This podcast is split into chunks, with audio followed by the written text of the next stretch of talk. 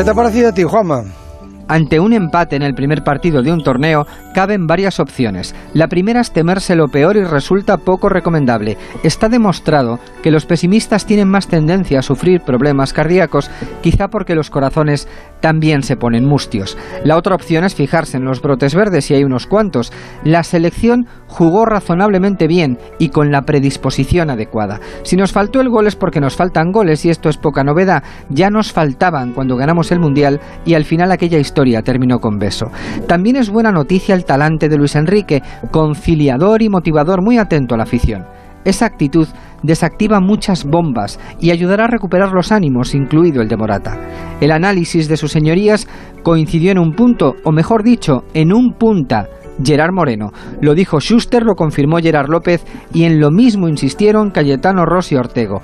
Visto que nos faltan goles, tenemos que recurrir a quien los tiene acreditados. Además, el goleador en forma exhibe un optimismo del que carece en estos momentos Morata y los abucheos ayudan poco. Segurola nos habló del fútbol a la sueca, de esos partidos pedregosos que lo afean todo.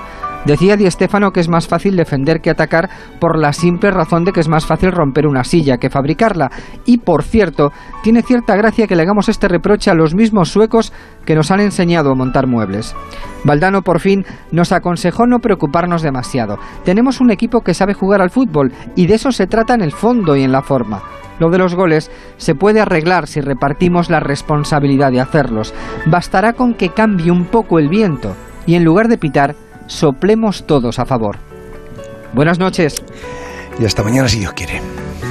El transistor. José